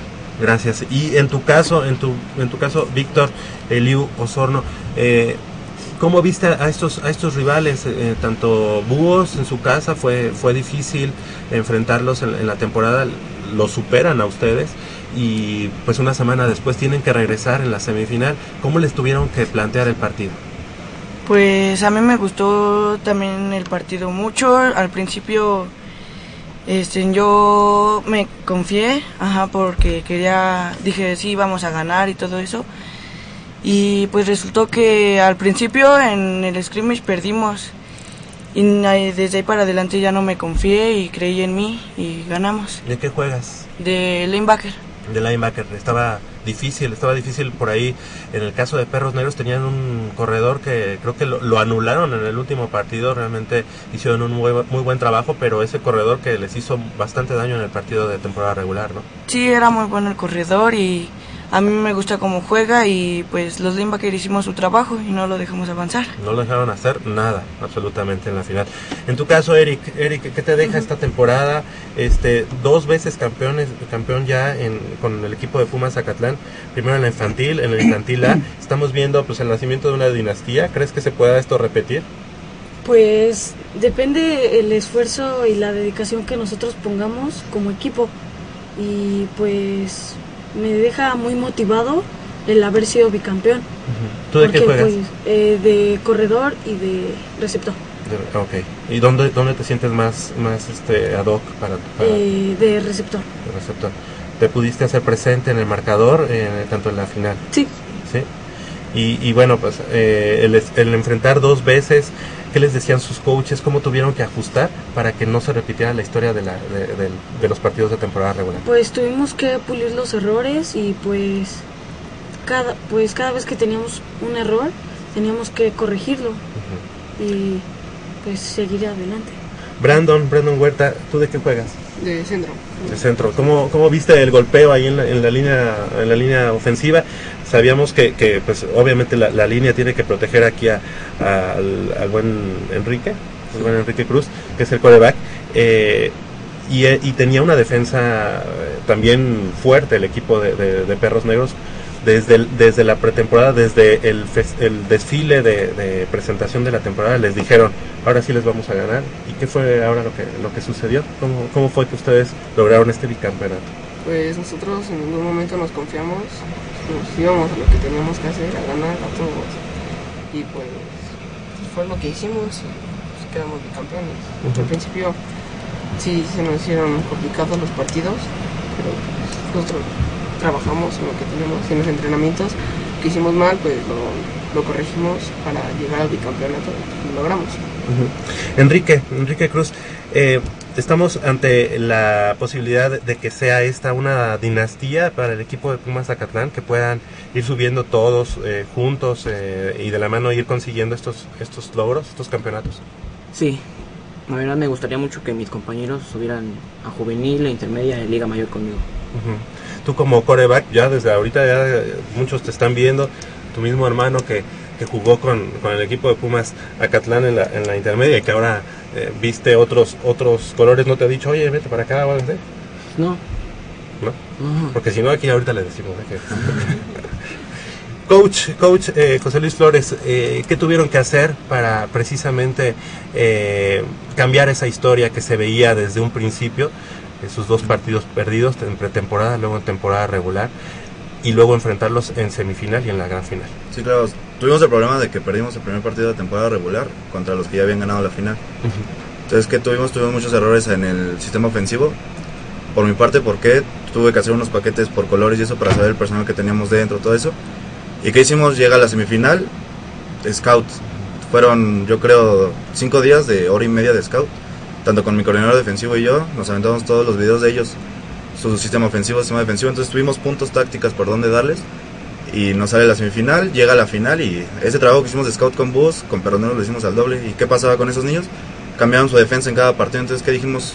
Nos van a jugar una 52 y su mejor niño el 4 lo van a poner de linebacker. Entonces, al momento de anular a ese niño, campo abierto todo el tiempo y nos fuimos arriba por varios puntos y ya. ¿Cómo anulaste a linebacker? ¿Que, que el tackle o el guard era el que salía? Pues realmente en la formación ofensiva habría mucho trips del lado de él. Entonces, que, que lo mandaba al lado fuerte todo el tiempo de él. Entonces, opción con coreback, opción con corredores y uno que otro pase al momento de que bajaba. Y así fue, fuimos avanzando, avanzando y buenas series ofensivas, buen trabajo de estos niños, excelente. Y pues así salieron las cosas y campeones. Hay que comentar que el staff de coacheo cambió de la temporada anterior. Que le mandamos un saludo a- al coach Faragua, al coach eh, Halcón, que bueno, terminó su elegibilidad, salió, salió de- del equipo de Pumas Zacatlán por, por obvias razones de, de trabajo. Pero te quedaste tú y, y el coach Mada, este, Madariaga, quien mandamos un saludo número 26, linebacker del equipo de Liga Mayor. Y, y bueno, pues se vio por- en los primeros partidos un, pues un desajuste, ¿no? Por ahí varias eh, eh, sustituciones ilegales. Sí. Era lo que, lo que tuviste que cambiar por colores para que supieran en, en qué momento entrar, ¿no? Sí, exacto. Como había 12 hombres en el campo, pues obviamente era jugada buena, se anulaba en el momento. ¿Por qué? Porque era una sustitución ilegal. Entonces, ajustando todo eso, fuimos teniendo buenos partidos, paramos dos partidos por puntaje, todo eso. Llegamos al último partido de temporada regular y nos ganan. Entonces, pues, ¿qué va a pasar, no? Mismo rival en la semifinal. Y yo se los dije desde un principio, créansela. Ustedes son mejores, traen fútbol, traen tamaño, traen todo. Y sí, también anulamos uno de sus mejores jugadores, el 17. Y ya, se fueron dando las cosas. Y excelente partido de la semifinal, cardíaco hasta el último momento. Lo pudimos ganar. Lo y ganan 12-6, ¿no? 12-6, exacto. Nos vamos, nos vamos arriba 6-0, nos empatan. Y en la última serie ofensiva, otra vez anotamos. Perfecto. Eh, Itzel, Itzel Velarde, mana- manager del equipo de Infantila, eh, pues una familia la que han creado es- con estos chicos ya con el campeonato de infantil, ahora con el de Infantila. La misma pregunta, ¿crees que este equipo pueda ser una dinastía, que se pueda convertir, digamos, en un tradici- una tradición para el equipo de Pumas Zacatlán? Sí, claro que sí, sí lo creo y espero que, que así sea. Son unos niños que vienen algunos desde babies eh, y de ahí se fueron integrando más y ya tenemos juntos yo creo que tres temporadas ya llegando a una semifinal, después el campeonato y ahorita el bicampeonato. Y espero que así sea, sí nos vemos como una gran familia y en cuanto a los niños y los papás también. Ujú, Qué bien se siente, ¿no? El hecho de, de- después de esta temporada que fue así como de altibajos, con cierta, ciertos miedos, yo en algún momento dije, no, a lo mejor esta infantila ya la tienen muy escauteada y de pronto nos dan la gran sorpresa de la semifinal, vencer a ese equipo que los había victimado y que en la final, pues obviamente con, con todas las de la ley y venciendo 24 puntos. 14. 24-14. 24, 14 quedamos Ah, con, con el equipo de, De de perros, perros negros, sí. ¿no? Ya le tomaron la medida a perros negros. Este, pues sí, ojalá que sí. ya, ya fueron por su calendario y todo para el próximo año. No, no, la verdad es que se está haciendo una buena este, rivalidad deportiva, obviamente, con chavos que son vecinos ahí de, de la FESA Catlán. Y bueno, pues enhorabuena por este campeonato. Oye Javier, este, yo quiero preguntar a los chicos, este, ¿qué edad tienen todos ustedes? ¿Qué promedio de edad tienen? Entre 12 y 13. 13. eh, ¿Hasta qué límite de edad es la categoría A? Ah, ¿Cuál es es el hasta límite? los 13 Hasta- años. hasta los 13. Y sí, son 2002. O sea, ahorita mayoría. de algunos de ustedes es su último año, esta temporada que viene. Sí, lo que pasa es que la próxima No, temporada ya es sí. infantil Ay, doble. Subimos ah, suben todos juntos. sí. Por edad no pueden repetir. Algunos sí pueden, pero el peso es el que no les ayuda. Ya. Ajá. Entonces todos suben a infantil doble A. ¿Cuántos años eh, jugaron juntos eh, los, eh, ustedes que están aquí? Dos. Dos años. Dos años. Ya llevan dos. Mm, Bueno, algunos llevan más. Tres. O sea, algunos Tres llevan años. cinco años, por llevo ejemplo, seis. otros llevan seis. Tú llevas años desde eh, baby. Sí, lo que es Huerta, Ledesma, Brandon, lo que es este Eliu, también Pelos, bueno, llevamos ya algunos 5, 4 años. Entonces ahorita ya, ya suben a la siguiente categoría, eh, esta temporada que viene. Yo les haría una pregunta, ¿cómo viven los partidos previos a los equipos, eh, cuando saben que se van a enfrentar con los equipos más conflictivos, en este caso búhos y Perros perros, negros? ¿Cómo lo viven un día antes? O sea, ¿qué piensan? ¿Qué pasa por su cabeza? ¿Saben que tienen la preparación, el apoyo, eh, que el coach, eh, los coaches han implementado ciertos, eh, digamos, correcciones en su sistema de juego? Y que están por experimentar qué va a pasar al día siguiente, cómo lo viven, pueden dormir, están tranquilos, cómo se siente un partido previo, porque sé que todos son importantes, pero hay unos juegos que te marcan, porque sabes que son rivales difíciles. Sí. ¿Cómo lo viven? Pues tienes que estar motivado desde el principio del partido y antes del partido. Puedes. Por eso hay un entrenamiento. Los entrenamientos son en cortos antes de los partidos. Es para ver equipos especiales, para relajarnos y para platicar sobre el partido de mañana. Pues eh, queremos nosotros agradecerles que, que hayan estado esta mañana con nosotros. La verdad es que es un gusto el saber que existen estas eh, dinastías que se van formando desde infantiles. Así como lo dijo Enrique, esperemos que todos sigan juntos, que sigan este, nutriendo a final de cuentas a las juveniles, a la intermedia y, por qué no decirlo, a la Liga Mayor. Ahorita nos comentaba Eliu. Eliu, que tú iniciaste desde Baby, ¿verdad? Ahí en Pumas, Zacatlán. seis años aquí. También. Seis años. Brandon Igual. es el más veterano. Brandon, también desde Baby. Sí, yo ya llevo siete años. Siete años, imagínate, a los 13 años ya tiene Siete siete, años años jugando fútbol americano y siempre con los mismos colores. Este, No nos esperemos. vayan a piratear después. No, no, no, no, aquí están. aquí ya Blíndalos, por favor. Pero imagínate, serían historias eh, únicas que para el equipo de Pumas Zacatlán serían únicas, ¿no? Hay jugadores que han llegado desde las infantiles, pero desde Baby, pues todavía creo que no hay ninguno de Liga Mayor, o, o me equivoco. No, no, no. De hecho, realmente el programa de Pumas Zacatlán infantil empezó en 2006. Y pues es eh, realmente corto plazo, entonces serían sí de las primeras categorías que pueden llegar a Liga Mayor, empezando desde una baby. Desde Baby, imagínate, ya serían como in- inventariados, ¿no? Sí, ya, estar- ya estarían ni entrenar, ya se conocerían con los ojos cerrados. Oigan, y bueno, a final de cuentas todavía les falta algunos años, pero ¿se ven entrando a, a- a la universidad para estudiar? No sé, primero CCH o a la prepa y después a la, a la facultad. ¿Quién dice yo? Sí, a mí me gustaría en preparatoria entrar a CCH y de ahí a UNAM UNAM. para estudiar. ¿Sabes ya desde ahorita qué estudiar? No, ¿verdad? No, todavía no. Sí, es muy, muy, muy prematuro, pero, pero bueno, ¿alguno, de- ¿alguno de ustedes también lo visualiza? Sí. Sí, ¿qué te gustaría estudiar todavía? Medicina. Medicina. Ojalá, tu papá es médico, ¿verdad? Sí. Ahí luego nos ayuda también con, los, con las lesiones, ¿verdad? En el, en el mismo equipo. Pues les, les queremos agradecer y felicitar por este gran logro que han tenido. Felicidades este, por este bicampeonato. Se dice fácil, pero no creo que sea nada fácil. Y prueba de eso fue que este equipo de AAA que vino hace una semana, pues ellos se quedaron en la orilla el año pasado y este año ya lo pudieron lograr. Ustedes ya lo lograron el año pasado y este año también. Así que, ¿por qué no ir por la AA y después, ¿por qué no ir por la AAA? ¿Verdad? Muchas gracias, Osvaldo, Osvaldo Méndez, gracias. Sí. Tigre, ya, eh, trata de sacar más tu, tu, tu, tu felino que traes o, o adentro. los hicimos levantar muy temprano o los vemos. sí se han desmañanado, ¿no? También. Sí, yo sí. Ok. Joaquín Carriles, muchas gracias, gracias por estar con Gracias a nosotros. usted por la invitación. Gracias. ¿Tu papá está en el, en el economista? Ah, le mandas un saludo al buen eh, Carri- Carriles. Ca- Carriles, exactamente, está ahí en, en, este mm, asuntos especiales. Coordinación. Coordinación, coordinador del, de- del- Reportajes del diario del diario Economista, el Economista, muchas, muchas felicidades. Víctor Eliu Osorno, muchas gracias por haber estado esta mañana No, con gracias a nosotros. usted por la invitación. Gracias. Eric Ramos, gracias. Felicidades, Sí. bicampeones. Muchas gracias, igual a ustedes. Enrique Cruz, coreback pelos. Felicidades. Gracias. Felicidades a Brandon Huerta. Gracias, por estarnos, estar con nosotros esta mañana. Y bueno, obviamente al coach José Luis Flores, muchas gracias. Gracias por la atención. Que haya éxito en esta temporada de Liga Mayor. Dentro de ocho días ya estarán, Claro en esta, sí. a estas horas ya estarán. Hay mucho para ver de Pumas Zacatlán en Liga Mayor este año. ¿Crees que se pueda llegar al- a, las finales, al campeonato? Claro que hemos trabajado por eso. Y primeramente los esperamos y que sea otro campeonato para Liga Mayor este año. Perfecto. Itzel Velarde, muchas gracias porque el trabajo que hace un manager, una man- manager en infantiles, eh, créanme que este, mis papás lo, lo reconocen, lo, lo saben. Y bueno, felicidades porque es mucho, mucho la labor que se tiene que hacer de cohesión ante todos los papás, ante todos los chavos. Felicidades también a todos los papás por, por esta temporada y pues que sigan los éxitos. Muchas gracias por la invitación y igual saludo a todos mis papás de Pumas y gracias por todo el apoyo porque igual sin ellos no se logra. Claro que sí.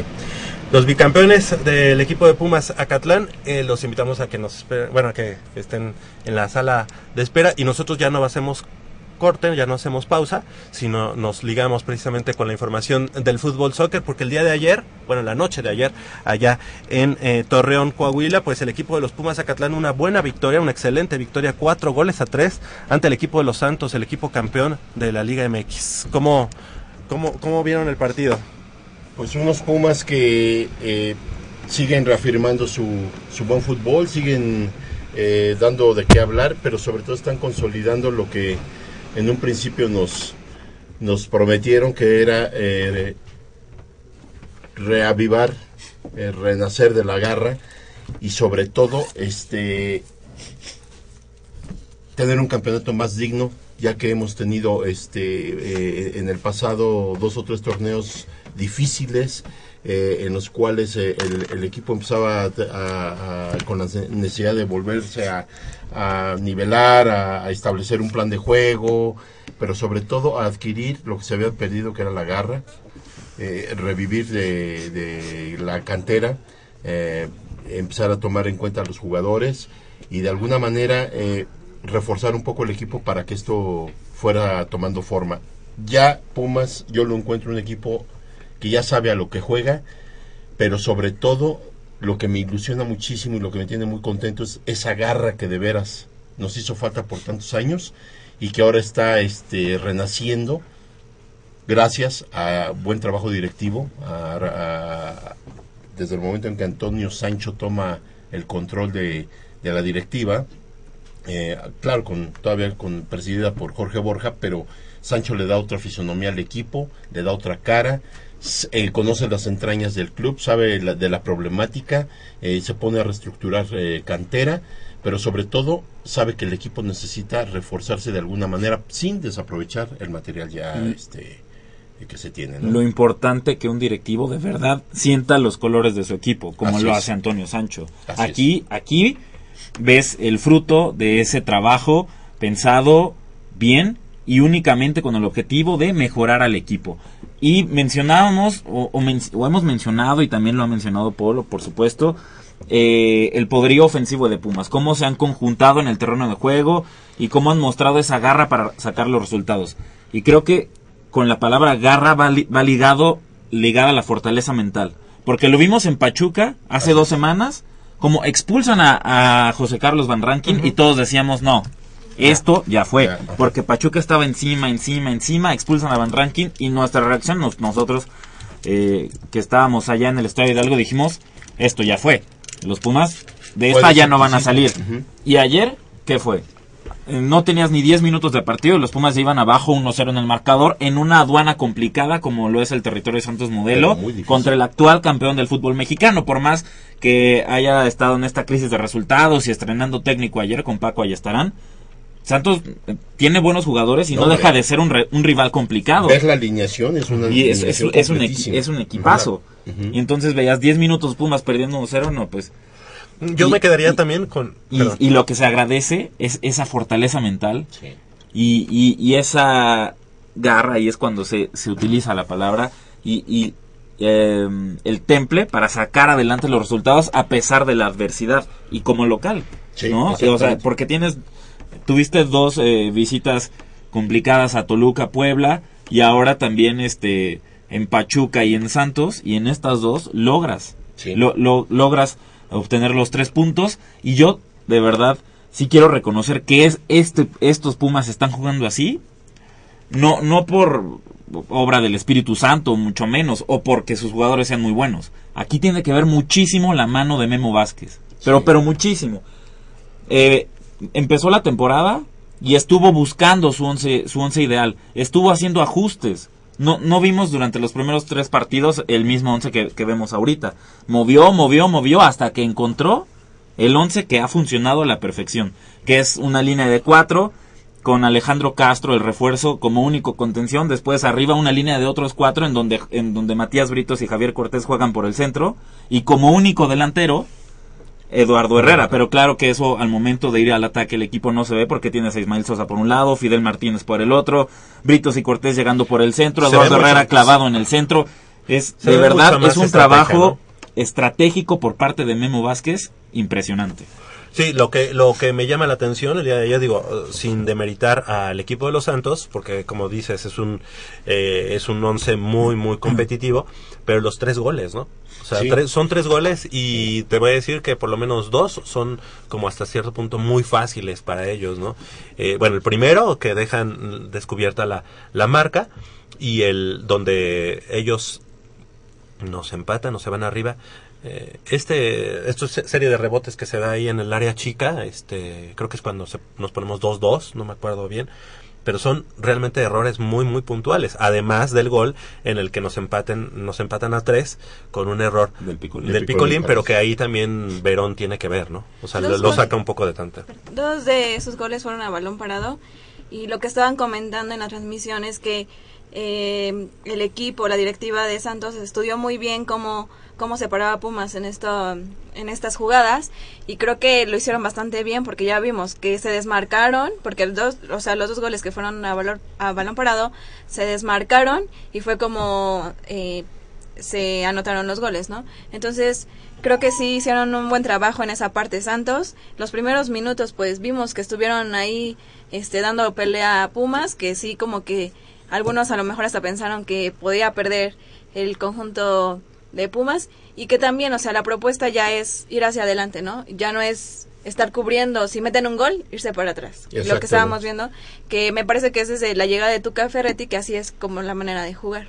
Fíjate que este, precisamente eh, en un principio hablábamos de ciertos detalles, eh, que había que corregir y pulir ciertos detalles, porque yo te decía que a pesar de que el equipo se está brindando y está jugando muy bien y está eh, desplegando un fútbol espectacular y en el cual ya no tienes un solo anotador, sino tienes de cuatro a cinco anotadores diferentes, esto es precisamente por lo que sea Jacobo el sistema, lo que está implementando Memo Vázquez, eh, el sistema de juego en el que cualquiera puede llegar y puede anotar. A mí mi, mi preocupación viene en la parte de atrás. Eh, desde los Juegos en Ciudad Universitario yo te he hecho comentarios de que no me gusta eh, las eh, faltas a balón parado porque yo siento que Pumas sigue sin saberse defender.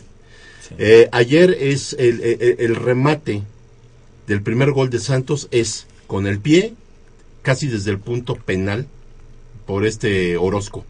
Ahí te das cuenta de es zona de Verón y zona de Alcoba. Y el que pierde esa marca es Alcoba.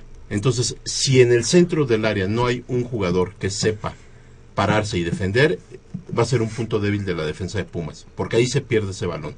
Ahí fácilmente era un balón que a nivel piso no te pueden anotar de esa forma. Si hubiera sido por arriba, probablemente hubiera habido más posibilidades para disputar eh, el mismo, pero abajo no te pueden Sí, es como, este, rematar. como, casi. si, como si rebotara el, el- la- la- Así es. el balón. Y en el tercer gol eh, se discute si Picolín vio a, a- a Verón o no lo vio. Yo te voy a decir algo, el portero cuando sale sale con todo, se lleve a Verón o se lleve al que sea. Entonces, al, al que sea. yo siempre también, una de las cosas que adolece el Picolín desde mi punto de vista es que no sabe salir o duda mucho para salir. Un portero tiene que ser decidido en sus movimientos. Si ya saliste y te fuiste en banda o fallaste, bueno, ya saliste, pero saliste con decisión. No puedes dudar en una salida. Y ahí es ahí donde se pierde totalmente ese balón y el rechace del Picolín es muy débil, muy deficiente y le cae a, la- a- a los pies al defensa central de, de- de Santos que remata con, con mucha suerte porque el balón pasa entre cuatro. cuatro, Pumas, Sí. entre ellos Alejandro. Picolín Palacios que lo alcanza a desviar. Pero, insisto, hablamos de un trabajo que se tiene que corregir, que se tiene que pulir, que se tiene que machacar con los defensas centrales que a pesar de que dan muy buen partido el día de ayer, eh, esos errores puntuales nos pudieron haber costado el partido. Y sufriéndole mucho, ¿no? Pumas al final. Fíjate que no sufriéndole mucho. Yo creo que les falta eh, otro otro de los errores que yo veo muy puntual. Eduardo Herrera ya está tomando como que la mala costumbre de querer rematar balones muy altos con el pie. Ayer se le presenta para anotar el 4-2, un centro con el que si mete la cabeza sin problema entra el gol. Sin problemas la- más ni, ni hubiera tenido que saltar Todas las quiere prácticamente. meter como de karateca, ¿no? Y saltó Sí. descompuesto al grado de que el balón lejos de, de echarlo hacia la portería estaba Lo él a, escasos 20 Lo centímetros, saca. lo saca. Entonces, no puede ser, eh, yo creo que alguien tiene que ubicarlo y tiene que hablar con él que sea más práctico y más objetivo a la hora No. de rematar. Para, para nadie es un misterio que Eduardo Herrera tiene menos técnica que Javier el Chicharito Hernández, ¿no? Eso nos queda claro a todos. Clarísimo. Pero cuestiones Y como esas tan decir, ¿no? puntuales, sí, pero cuestion- cuestiones como esas tan puntuales ya es decir, por favor, Sí, ten piedad y de verdad entrale al balón con la Sí, cabeza. sí. o O sea, sea, tú desde que sale el balón, desde, eh, o sea, nosotros tenemos la virtud como seres humanos, desde que sale un balón, eh, la cuestión de la ubicación, de la medida de los tiempos. Tú sabes inmediatamente con qué vas a rematar. Y él se ve como Bueno, que improvisa, como Pero que- el gol que nos alu- que nos anulan porque es este porque está bien claro fuera de lugar remata muy bien. Sí. De cabeza. Sí, pero bueno, entra muy bien y remata muy bien. Efectivamente está fuera de lugar, pero este, eh, este que te- yo te estoy platicando sí, sí. es más claro todavía que el que remata solo. Esa es una. Y la otra, no me gusta que caigan en ciertas eh, actitudes de displicencia, porque eh, pudiendo haber metido el 5-3, Sosa vuelve a arrancar solo casi desde media cancha. Sí. Va solo totalmente para poder él hacer la jugada y cede un pase lo entendemos y creemos que es parte de la unión porque eh, es otra de las cosas que yo quiero resaltar. En Pumas se ve mucha unión se ve mucha mu- y- comulgan todos muy bien pero no es posible que si tú puedes hacer una jugada y definirla cruzas un balón que efectivamente sí pudo en algún momento Fuentes creo era el que llegaba a haberla rematado. Sin embargo. Fuentes lejos de atacar el balón no fue Fuentes eh, lejos de atacar el balón Fuentes se abre un poco hacia la banda y es cuando el defensa le gana este el cruce son eh, detallitos que en un partido de fútbol con concentración al 100% no los puedes fallar. Y que acu- acuérdate que aunque nos metieron tres, metimos cuatro, pero también el gol, la verdad, es cuenta a, a la- a Sí. la, a la larga, ¿no? Ahora imagínate si, si en esa jugada el partido hubiera estado empatado a tres. Exactamente, ¿no? hubiera De- sido para dejamos decidir. escapar el triunfo. ¿no? Entonces esas bondades yo creo que son las Oye, que... qué buen oh, momento el de Matías Britos. O sea, viste. Excelente. O sea, viste todos los pases. Parecía, como decían ahí, el coreback, ¿no? O sea, realmente era el que orquestaba eh, para acá, para acá, para acá. O sea, le daba el, el tiempo. O sea, realmente la paciencia que se tuvo, ahora sí, por la directiva de Pumas, sea quien sea quien No, le y llegue la, la, flor. paciencia de Matías Britos, por- porque ver a un hombre como Eduardo Herrera por encima de él en el once titular, me parece que sí es frustrante, frustrante porque, porque Eduardo de- Herrera no. no. tiene más tablas que Matías No, Britos. seis- seis- deprimente, Seis meses, seis meses estar observando que te pueden estar ganando el puesto, no uno, sino dos o tres jugadores más, un Dante López, un Ismael Sosa, Dante debe ser desesperante, ¿no? Entonces, imagínate la decisión con la que está, el momento que está viviendo, pero sobre todo, es digno de admirar el esfuerzo físico que está desplegando en cada partido este hombre. Este Matías Britos, yo creo que ya tiene ganada la afición y, Y que- y- y faltan sin- dos minutos para que sea un referente de Pumas, ¿eh? Sí, pero sin ser, es que le falta lo carismático, ¿no? Como que él no se mete mucho en, en aplaudirle a la gente, en, como que es un poco frío en ese sentido. parco, y además, como que viene todavía un poco resentido de algún primer momento o de algún primer eh, acercamiento con la afición, que no hubo ese, esa, Esa química comunión, y él no lo, no lo, cuando, cuando él sale de, de cambio y la gente le aplaude, nosotros lo hemos visto, él No ni siquiera voltea. a ver. O sea, él dice, es mi Eh, trabajo. yo lo puedo ¿no? entender en esto que te voy a decir. Eh, muchas veces comprometerte con la gente, en especial, es difícil. Porque la gente, desafortunadamente, mucha gente olvida muy rápido. Sí, un día está contigo y el otro día ya te está pateando el trasero, entonces sí. no se vale, ¿no? Entonces, sí hay que ser puntuales y sobre todo hay mucho que corregir, Javier. A pesar de los triunfos hay mucho que corregir. Y si Pumas corrige esos detalles, de verdad, créemelo, es un equipo que nadie va a detener, ¿eh? Mira, te voy a decir detalles como en la parte defensiva, que sí bien mencionadas, eh, los defensas centrales, pero también ayer Luis Fuentes, eh, por la banda, no, no, no hizo una buena marcación. No. José Javier Abella le hizo lo que quiso por, e- por esa banda, banda derecha de, de Abella, banda izquierda de Luis Fuentes. De hecho, el Ahí- segundo gol es porque Luis Fuentes no sabe hacer la cobertura. La tiene que salir a hacer Verón. Y ahí entra eh, un, un centro en el que Van Rankin se equivoca totalmente. Porque le falta decisión para llegar y romper el balón. Y lejos de romperlo, se le atora entre las piernas y, y lo deja. Pero que te voy a decir que en cada posición de Pumas al día de hoy, todos podríamos decir qué bien está jugando. O sea, se Sí, está conjuntando muchas cosas. Sí, o por ejemplo, Ja- eh, José Carlos Van Rankin regresó al once titular después de que se perdió el último partido contra Dorados Esa por, que por le la saca, roja, esa que por, le por la saca. roja contra Pachuca y sí están sí están teniendo buenas actuaciones, pero están yéndose muy hacia el frente. Tienen que, que recordar su posición o bueno, bajar más, a- ayudar más en labores defensivas junto con Alcoba y junto con Verón porque son do- porque son dos centrales que su principal fortaleza no, es la velocidad, ¿no? su, su principal este, fortaleza es, Es la ubicación, el timing, exactamente. Y la, y la ubicación. Esa es su- sí, la velocidad no es el, el, eh, digo, el- lo que los marca. Pero yo te voy a decir una cosa, yo prefiero ver un equipo que se va con arrojo hacia el frente y que tiene la decisión de decir si me meten dos, meto tres. Y que lo sea, pedíamos. Ajá, y que lo pedíamos a gritos a un equipo como de bien eh, puntualizó Nayeli, que mete un gol y me tiro para atrás. Y le cedo media cancha o hasta- hasta tres cuartos de cancha al contrario. Ahora, que también te voy a decir, Fidel también está jugando un tren, ¿no? Fidel O sea, ayer par de asistencias. Dos asistencias de Fidel. Gol de Ismael Sosa. Gol de Eduardo Herrera.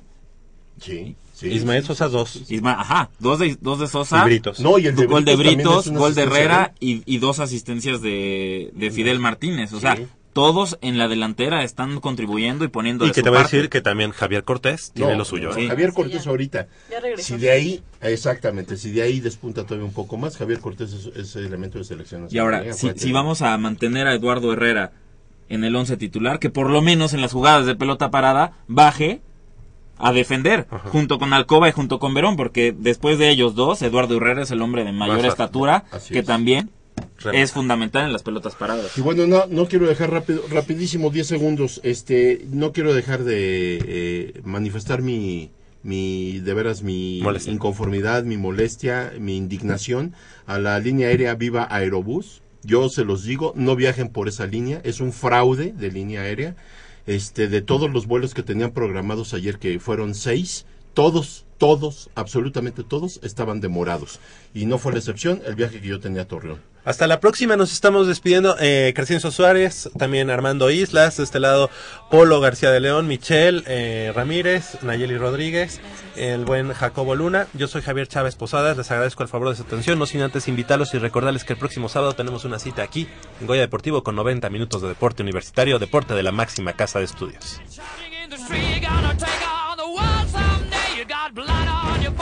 A big disgrace, waving your banner all over the.